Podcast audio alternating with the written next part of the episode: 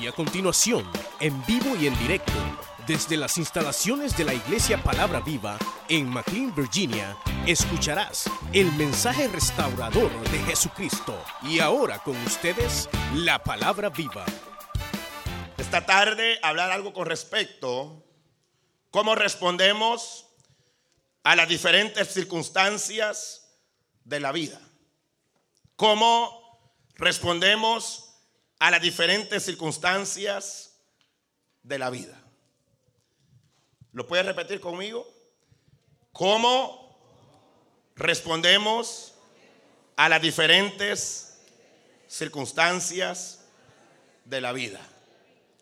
Una vez más, ¿cómo respondemos a las diferentes circunstancias de la vida? Yo creo que usted está bien identificado con esta historia, eh, de- donde nos habla de esa etapa de Israel, donde está aquel paladín llamado Goliat, y que todo el ejército de Israel está trincherado, está allí, ¿verdad? Ya por varios días, semanas, están ahí que no pueden avanzar, hermanos, y aquel paladín amedrentaba a Israel, nadie se atrevía a enfrentarlo. Y entonces, durante no había aquel avanzar, Israel estaba lleno de temor, Israel estaba, eh, eh, desvanecía cada día sus ánimos.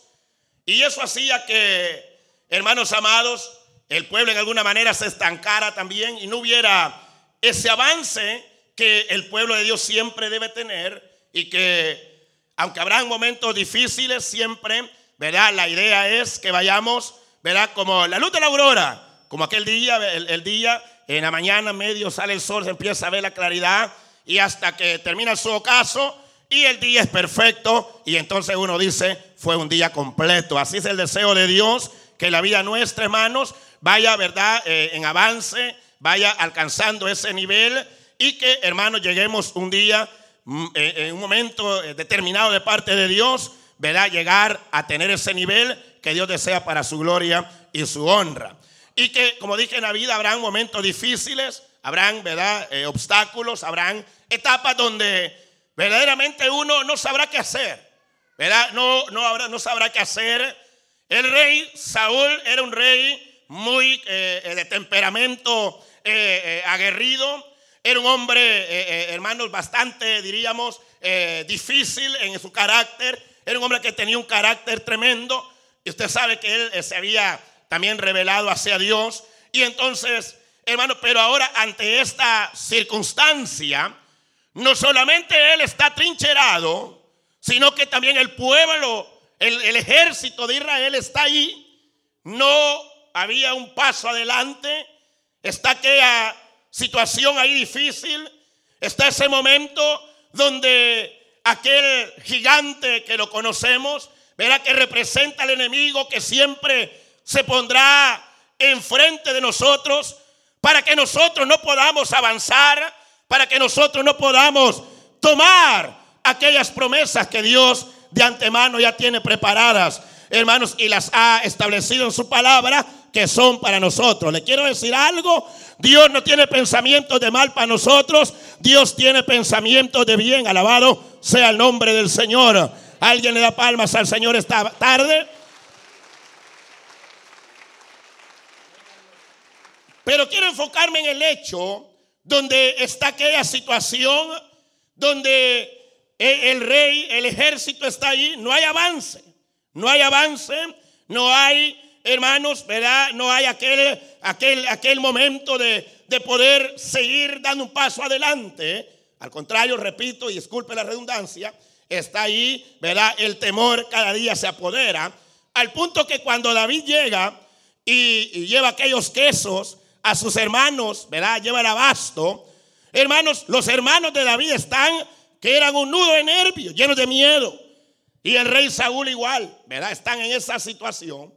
Y entonces, cuando uno piensa, hermanos, ese, ese, e- e- esa etapa que Israel está enfrentando, hermanos, solamente lo podemos también tomar como ejemplo en nuestras vidas, donde cada uno de nosotros, hermanos, habrán momentos donde habrán circunstancias, a mí me ha pasado, a lo mejor a usted le ha pasado o le está pasando en este momento, donde no hay un paso adelante. Porque no tiene claro qué hay detrás de esa pared. No tiene claro, en alguna manera tal vez, qué es lo que hay detrás de, eh, más adelante. Pero en este caso había un enemigo literal que estaba ahí, que no dejaba avanzar a Israel. Era un gigante, hermanos, que había pasado amedrentando a Israel y que estaba determinado a tener frenado a Israel. Entonces, una circunstancia donde, como dije, no se sabe qué hacer, no se pega un paso adelante. Entonces, por eso me llamaba la atención el tema, cómo respondemos a las diferentes circunstancias de la vida. Porque es bonito reír, ¿no es cierto? ¿Verdad? Hay momentos donde uno puede, hermanos, que gozarse, alegrarse. Hay etapas donde uno, hermanos, puede tener, eh, ¿qué? Provisión en cantidad. Pero ¿qué cuando no hay? Etapas donde uno puede tal vez tener un trabajo que provee y sustenta todas nuestras necesidades. Pero ¿qué cuando le dicen ya no hay trabajo? ¿Qué cuando le dicen ya este fue el último cheque el viernes, la otra semana no hay? ¿Qué sucede cuando uno ve las grandes, ¿verdad? Los grandes cuerpos, las grandes eh, musculaturas de las personas luego van a un chequeo y el doctor le dice, tienes una enfermedad incurable. ¿Lo sabías?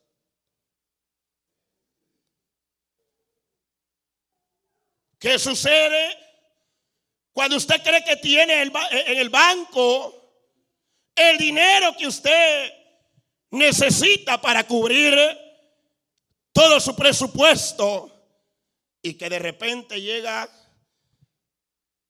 a meter la tarjeta al ATM o va al banco a querer sacar dinero.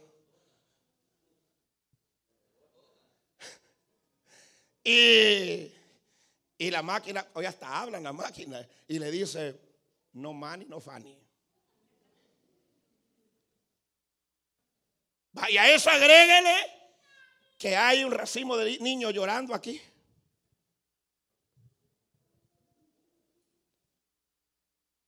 Hay Hermanos, amados y amigos, si hubiera amigos esta tarde, que tremendo en una circunstancia donde, como quien dice, ¿y ahora qué hago?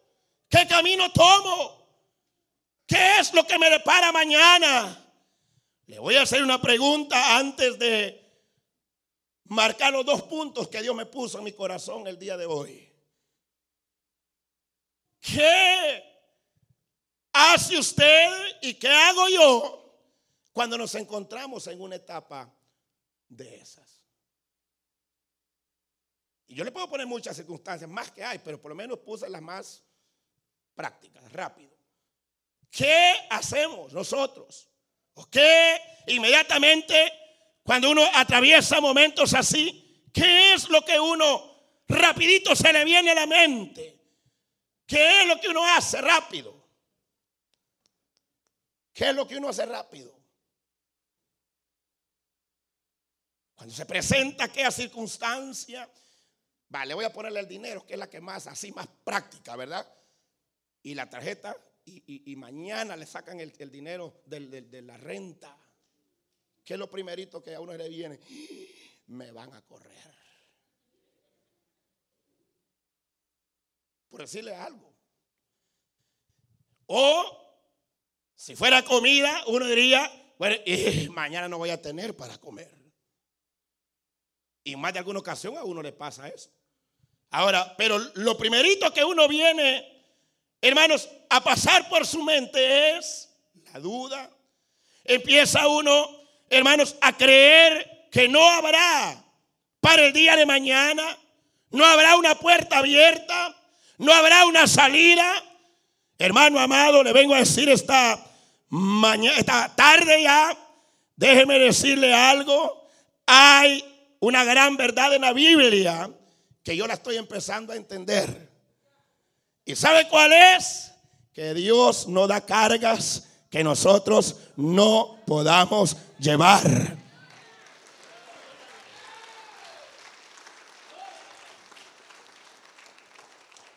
No sé si me oyeron.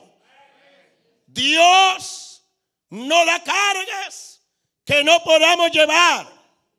¿Qué quiere decir esto?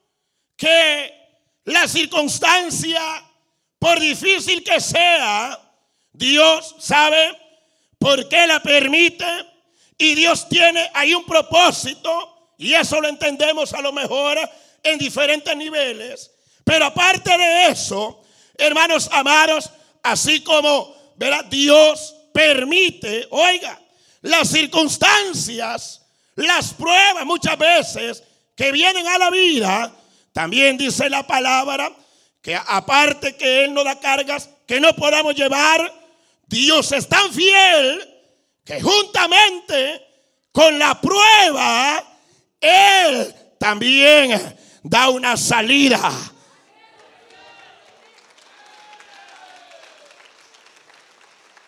Así cuando llega la prueba, siempre hay una salida.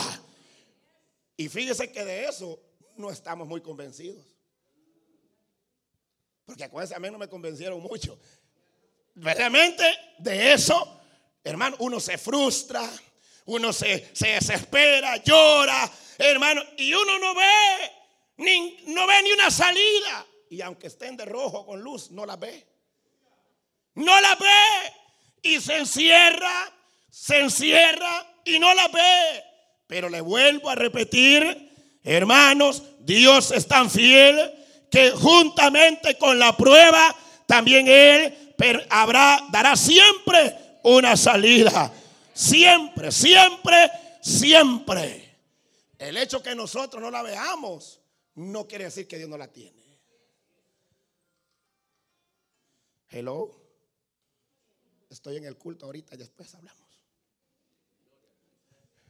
Hermanos, ¿oyeron eso? De eso no estamos muy convencidos. De que siempre, le voy a motivar a que repita conmigo esto, siempre Dios tiene una salida. No me convencieron de verdad. Dios siempre tiene una salida. Dios siempre tiene una salida. Y aunque mis pensamientos digan otra cosa, aunque mis sentimientos y mis emociones estén descontrolados, Dios sigue sentado en su trono de gloria y lo que Él ha dicho en su palabra, Él lo sostiene porque Él es fiel y verdadero. Él lo cambia. Y cantan los mexicanos allá una alabanza hasta la así con concertina y todo dicen, Dios no cambia, Dios no cambia, uno puede cambiar. Pero Dios sigue siendo el mismo. Y su palabra lo establece de esa manera, aunque mis pensamientos digan otra cosa, aunque mis sentidos estén viendo otras cosas o estén palpando lo contrario, hay esa gran verdad que Dios siempre tendrá una salida. ¿Sabe por qué se lo traigo? Un hermano llegó llorando y habló conmigo y me dijo, hermano, me van a quitar un miembro de mi, de mi cuerpo porque el doctor dice que ya no funciona. Y, sin este miembro los días están contados. Y cuando me dijo esa palabra, en ese momento vino eh, eh, a, mi, a mi corazón la palabra de Dios, que verdaderamente hermanos, todos, todos, tarde que temprano, enfrentamos esa etapa donde uno no sabe qué hacer. Y él estaba bien confundido. Y le dije yo, ¿sabe algo? A través de esto, Dios se va a glorificar. Dios se va a glorificar. Algo Dios tiene con usted. Y yo le aseguro, de algo sí estoy seguro. Si el miembro, si el miembro se lo quitaran, déjeme decirle lo que, lo que sí usted va a tener claro después de todo este proceso, que Dios es real y verdadero. Va a conocer a Dios a través de esta circunstancia. Dele palmas al Señor, hermano. Y entonces, y él, hermano, afligido, como todo ser humano nos puede pasar en un momento, y entonces eh, se me ocurrió, no le digo que fue, fue la que tuve, no, dije, mire hermano, ¿y por qué no va a otro lugar a que le hagan un chequeo? Un doble chequeo. A veces las máquinas fallan, hermano. No, hermano, si ese doctor es el mejor aquí en el área. Pero el que yo tengo es mucho mejor, le dije yo.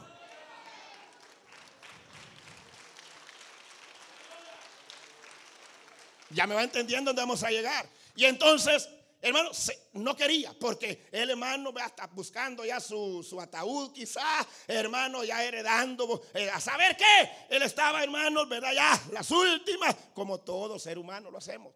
Y entonces, hermanos, se va a hacer un doble chequeo creo que hasta tercero se hizo. Y cuando se hace el, segundo chequeo, le dijeron los doctores, algo no se ve muy bien. Está peor la cosa, dijo él.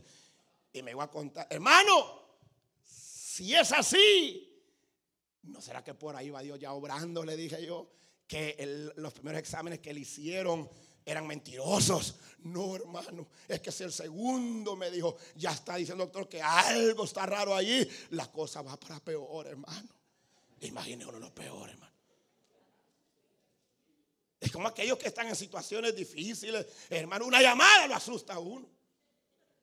Un correo que llegó lo asusta a uno. Sí, a mí me ha pasado cuando suena el teléfono y dice, ay, dice uno, la migra viene por ahí, o algo, la policía quizás, y se va a hacer el otro chequeo. Y sabe que para no alargar esto, hermanos, se va y le dice el doctor, fíjese que algo raro, tan raro, nunca pasa. Pero fíjese que hemos revisado este órgano por revés y por derecho, y sabe que está más vivo que lo que usted piensa ese miembro.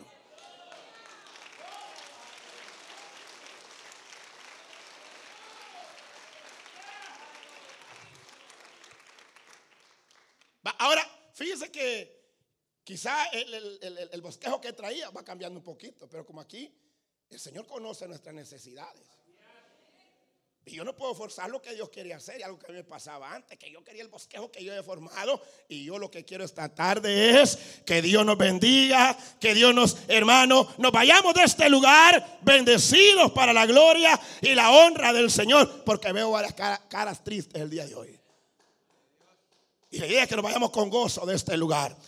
Entonces, cuando Él regresa, me dice algo, hermano, tenía razón. Yo no. Quien tiene siempre la razón y todo el poder es nuestro Dios. Lamentablemente nosotros no lo hemos muchas veces entendido al nivel que Dios desea.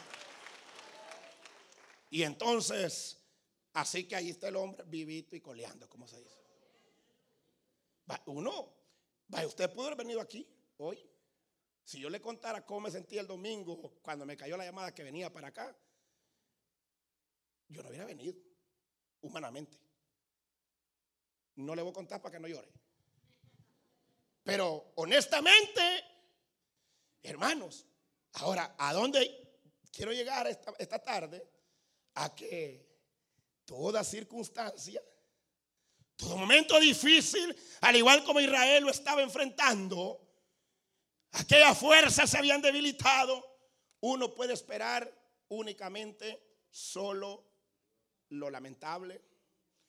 Algunos hasta la muerte han visualizado ya hasta en sueños. Y, y le voy a ser honesto. Aquí hay personas ahorita que han estado sintiendo que se van a morir. ¿Por qué? Porque el enemigo ha estado borbandeando y borbandeando y le ha hecho creer que no hay salida. Que la única salida es el suicidio. No, la única salida siempre será el Dios que está en los cielos, Jesucristo, el Hijo de Dios, que está en medio nuestro. Déselas a él más fuerte, hermano.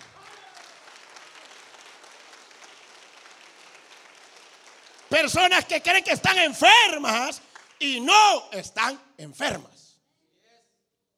Porque el enemigo ha hecho creer esa realidad. Ahora, este detalle yo lo quiero dejar en su corazón. Honestamente, cada circunstancia que nosotros atravesamos, de cualquier índole que sea, hermanos, oiga muy bien lo que determinará en el momento que estemos. Alabado sea el nombre del Señor. Hermanos, al momento que estemos enfrentando el momento difícil o la circunstancia, lo que determinará, hermanos, ante esa situación en nuestras vidas, lo que determinará qué clase de elementos, oiga, qué clase de elementos hayan en nuestra vida. Lo, lo que en nosotros haya internamente será lo que determine en el momento. Se lo voy a poner de otra manera. Si en nuestra vida, cuando pasamos la circunstancia, nosotros estamos llenos de incredulidad y hemos venido no solo en ese momento, nos llenamos de incredulidad, sino que hemos venido llenos de incredulidad, llenos de incredulidad. Y cuando se presenta la situación, es obvio, va a ser peor. Oiga, lo que determinará en el momento de la circunstancia los elementos, hermanos, valores, convicciones que hayan dentro de nosotros, en nuestro carácter, al momento que enfrentemos las circunstancias, así vamos a responder ante las circunstancias. Vaya, por ejemplo, uno puede andar bien bonito por fuera, se puede ver, pero no ora. Su relación con Dios está por los suelos. Nunca lee la Biblia. Nunca, hermanos, si aquí le costó, postrar, le costó postrarse a orar. Y aquellos que lo hicieron medio hicieron ahí el, el, ¿verdad? el matecito. Entonces, cuando se presentan las circunstancias, hermanos, claro, es obvio, como lo que hay adentro, hermanos, de la abundancia del corazón, eso es lo que hablará nuestra boca. Pero si dentro de nosotros, hermano, hay convicción del Dios de los cielos, hermano, si dentro de nosotros lo que hay son palabras de Dios, convicciones espirituales, lo que saldrá de nuestros labios, hermano, y en lugar de retroceder, en lugar de corrernos, hermano, empezaremos a expresar con nuestros labios lo que hay dentro de nosotros. Y no es cierto, hermanos, que eh, uno puede disfrazar una apariencia. Puede ser un Señor muy amable, pero donde verdaderamente se ve lo que uno es, el verdadero carácter de uno, tanto cristiano como secularmente hablando, es cuando se llega el momento difícil. Allá estaba Israel, con los grandes jinetes, los generales, los capitanes y ve aquel gran ejército, hermano. Pero ¿para qué? Solo era el uniforme. Nadie definía nada. Allá estaba el rey igual atrincherado. El gran ejército. Ahí estaba. Pero no definía nadie. Porque ahí estaba saliendo a luz lo que verdaderamente había en ellos. Entonces, por eso leí estos versículos. Aquí había alguien que no tenía uniforme. Ya lo conoce quién es David. Un jovencito no pasaba de 16 años a lo mejor, por ahí. Hermanos, allá cuidando las ovejas, allá estaba aquel jovencito. Pero este jovencito, si algo él tenía, hermanos amados, si algo él había aprendido allá en el campo, exclusivamente él, a solas, abandonado por sus hermanos mayores, sus padres que lo tenían trabajando allá, en vez de estar trabajando los grandes, al niño tenían trabajando. Y entonces, él había aprendido, hermanos, que cuando venía el oso, venían las fieras, él no corría a buscar a papá o a los hermanos porque no lo iban a ayudar. No corría a buscar el líder ni al supervisor porque a lo mejor tampoco estaba. A saber dónde, pero a lo mejor no lo iba a hallar. Pero David en aquellas circunstancias con las fieras allá en el campo, él aprendió, hermano amado, a depender. ¿De quién? Dígalo fuerte. A depender de Dios.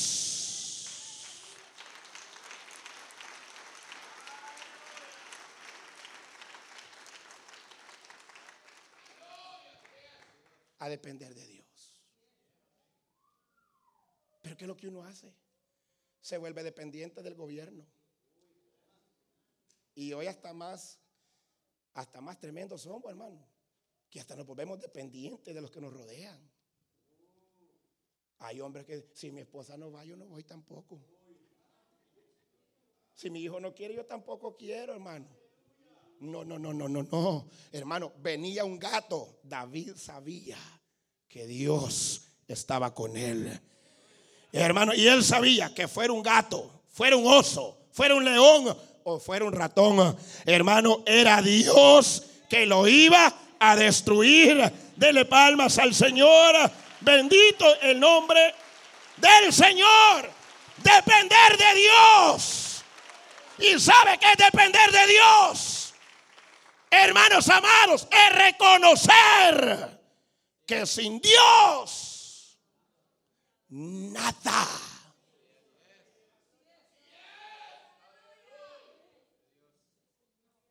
Sin Dios, nada podemos hacer. Cristo lo dijo, separado de mí, nada podéis hacer. Sin el Señor no se puede hacer nada. Si Dios está en el asunto, sí se puede. Pero David aprendió a depender de Dios. Repito, nosotros lo, volvemos dependientes del Facebook y de todo lo habido y por haber. Del teléfono, de los carros, entre más sofisticados vienen, dependientes de lo, de lo, de lo que está a nuestro alrededor. Pero hermanos, con todo respeto, depender de Dios cuesta. ¿Quiere que se diga por qué?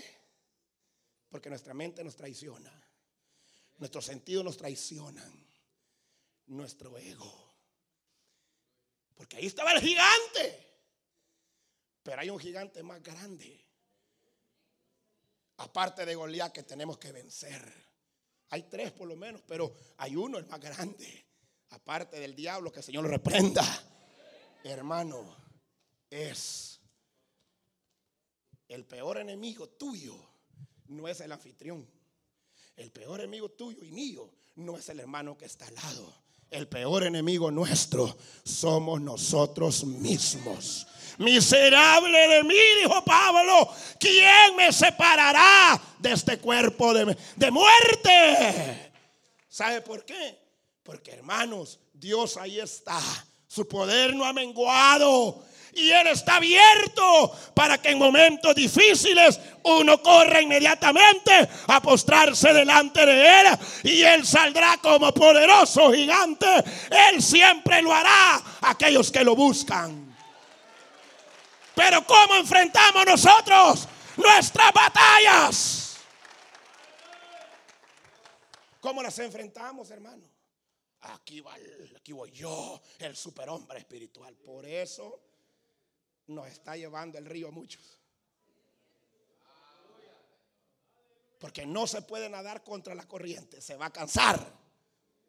Y nadar contra nadar al lado de la corriente es nadar bajo el río del espíritu de Dios, que nos guía siempre hacia toda justicia, hacia toda verdad. Alguien le da palmas al Señor esta tarde, hermanos.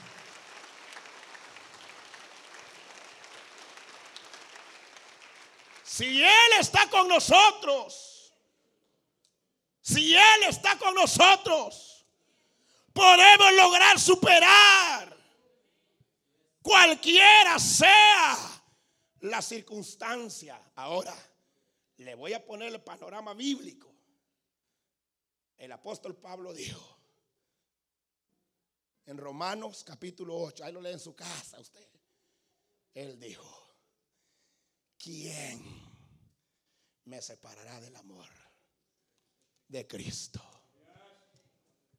Ni ángeles, ni demonios, ni principados, ni potestades, ni la muerte, ni lo pasado, ni lo presente ni lo porvenir, ni lo alto, ni lo bajo, ni lo creado. Nada ni nadie nos puede separar del amor de Dios que es en Cristo Jesús, Señor nuestro. Pablo decía, si Dios es con nosotros, ¿quién contra nosotros? Esa fue la diferencia de David que él, hermanos, había dependido, había aprendido a depender de Dios allá en el monte, allá donde él andaba. Si nosotros fuéramos así, otra cosa sería. Pero nosotros, hermano,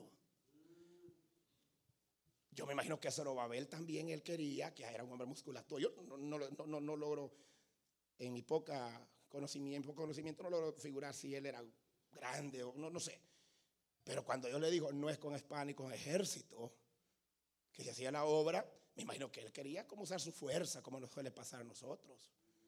Entonces, uno muchas veces, hermano, honestamente, lo que uno pone de manifiesto en momentos difíciles, más que los aspectos espirituales, no, hombre, hermano, si uno el carácter, el oculto que ha tenido por años el que saca. Se pone bravo, se pone, hermano. Claro, eso es lo que había y estaba camuflachado por años. Porque usted puede ver las personas bien amables. Dios le bendiga, hermano. Dios le bendiga, hermanita. Bien amable. Ay, pero que les pase. Tóquele algo, y me va a contar. O tóquele la billetera, se le va el gozo, hermano. Era mentira todo. Era modalismo, no era realidad, era falsedad. No, hermano, de verdad se lo digo con todo mi corazón. Depender de Dios es saber que por dura que sea la prueba, hermanos, saldremos victoriosos si Dios está con nosotros. Saúl el pueblo, el ejército, se les olvidó. No sabían. Pero David sí sabía. Y por eso la porción aquí que leímos. Alabado sea el nombre del Señor. Y cuando uno empieza a depender de Dios, viene el segundo paso. Y con esto finalizamos y nos vamos. Hermano, cuando uno empieza a depender de Dios, mire, hay una cuestión, yo no sé si usted la experimentará, pero esto es producto de la dependencia de Dios. Aunque esté en las circunstancias, hermanos, hay una absoluta confianza. No hay temor. la inseguridad desaparece. Hay paz. Y la paz que Dios da sobrepasa todo entendimiento. Entonces uno tiene aquella confianza que ante cualquier tipo de adversidad que sea o circunstancia, uno tiene esa confianza que Dios saldrá adelante como poderoso gigante. Pero ¿sabe por qué saldrá adelante? Porque usted y yo lo hemos dejado que Él salga. No porque nosotros, no porque Dios esté inmóvil a que nosotros hagamos con Él como Él quiera, no, sino que Dios viene y dice, yo puedo cambiar esta circunstancia de, tristeza en alegría.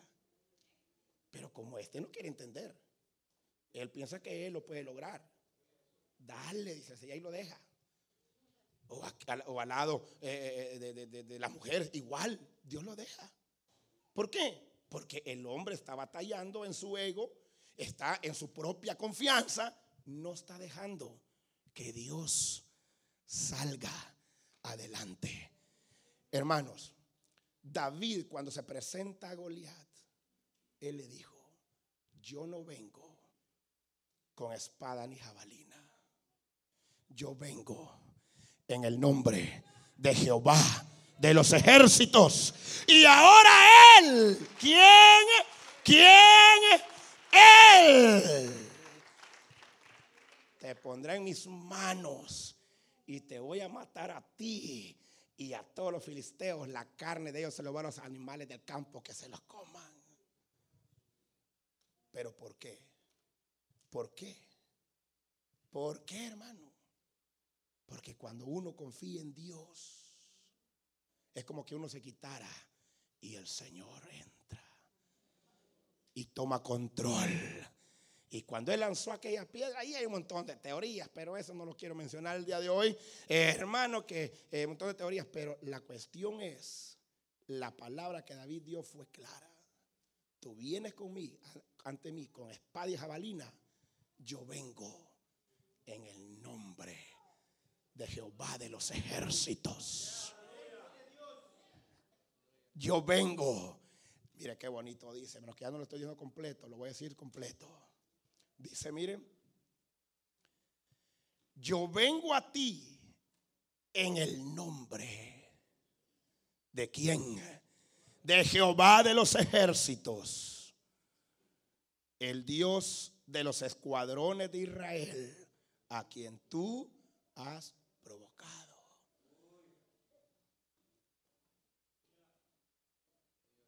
Eso es confianza en Dios. Está enfrentando a aquel Goliat, pero no él. ¿A quién? Está declarando que es el Dios de los cielos Hermanos, quien hace todas las cosas, alabado sea el nombre del Señor. Pero lo que hay en nosotros es lo que va a determinar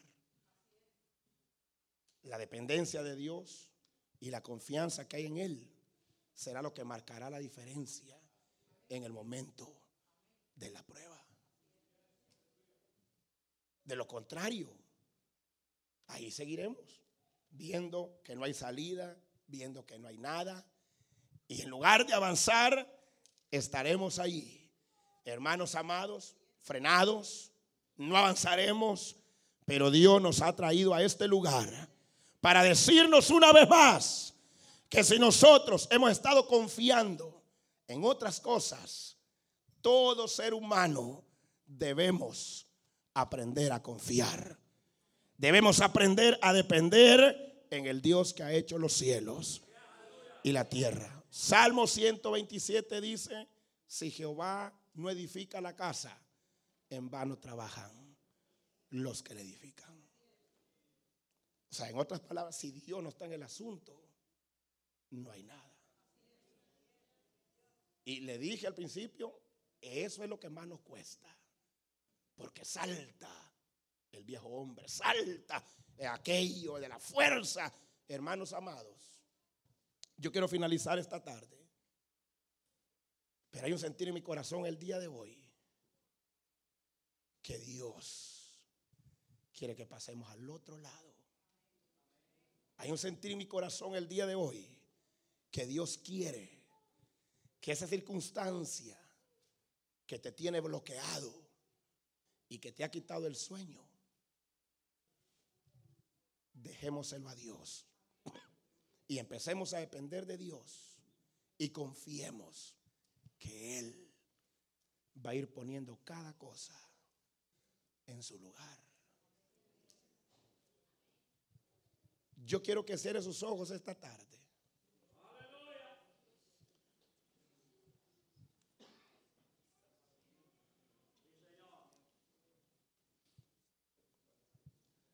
Yo quiero que usted analice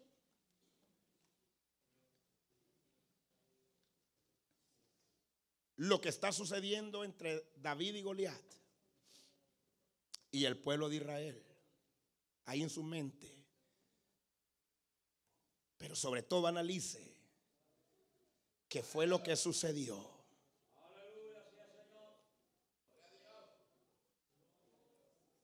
Tener la confianza que en la batalla Dios está de nuestro lado y creer que Él es, creer que Él nos dará la victoria, es lo que marcará la diferencia. Pero si tú has estado pensando que es tu fuerza, es tu capacidad, es tu destreza, es la astucia que tienes. En lugar de que aquella situación cambie, se pondrá peor cada día. Y nosotros mismos somos testigos Dios ha querido obrar en nosotros. Pero nosotros muchas veces no le hemos dejado. Dios ha estado tocando la puerta y dice, he aquí yo toco y llamo. Si alguien abre, yo entraré a él cenaré con él. Usted escuchó el mensaje restaurador de Jesucristo desde las instalaciones de la iglesia Palabra Viva en McLean, Virginia. Si este mensaje ha sido de bendición para su vida y necesita oración, contáctenos al teléfono 571-633-0469. 571-633-0469. Que Dios le bendiga.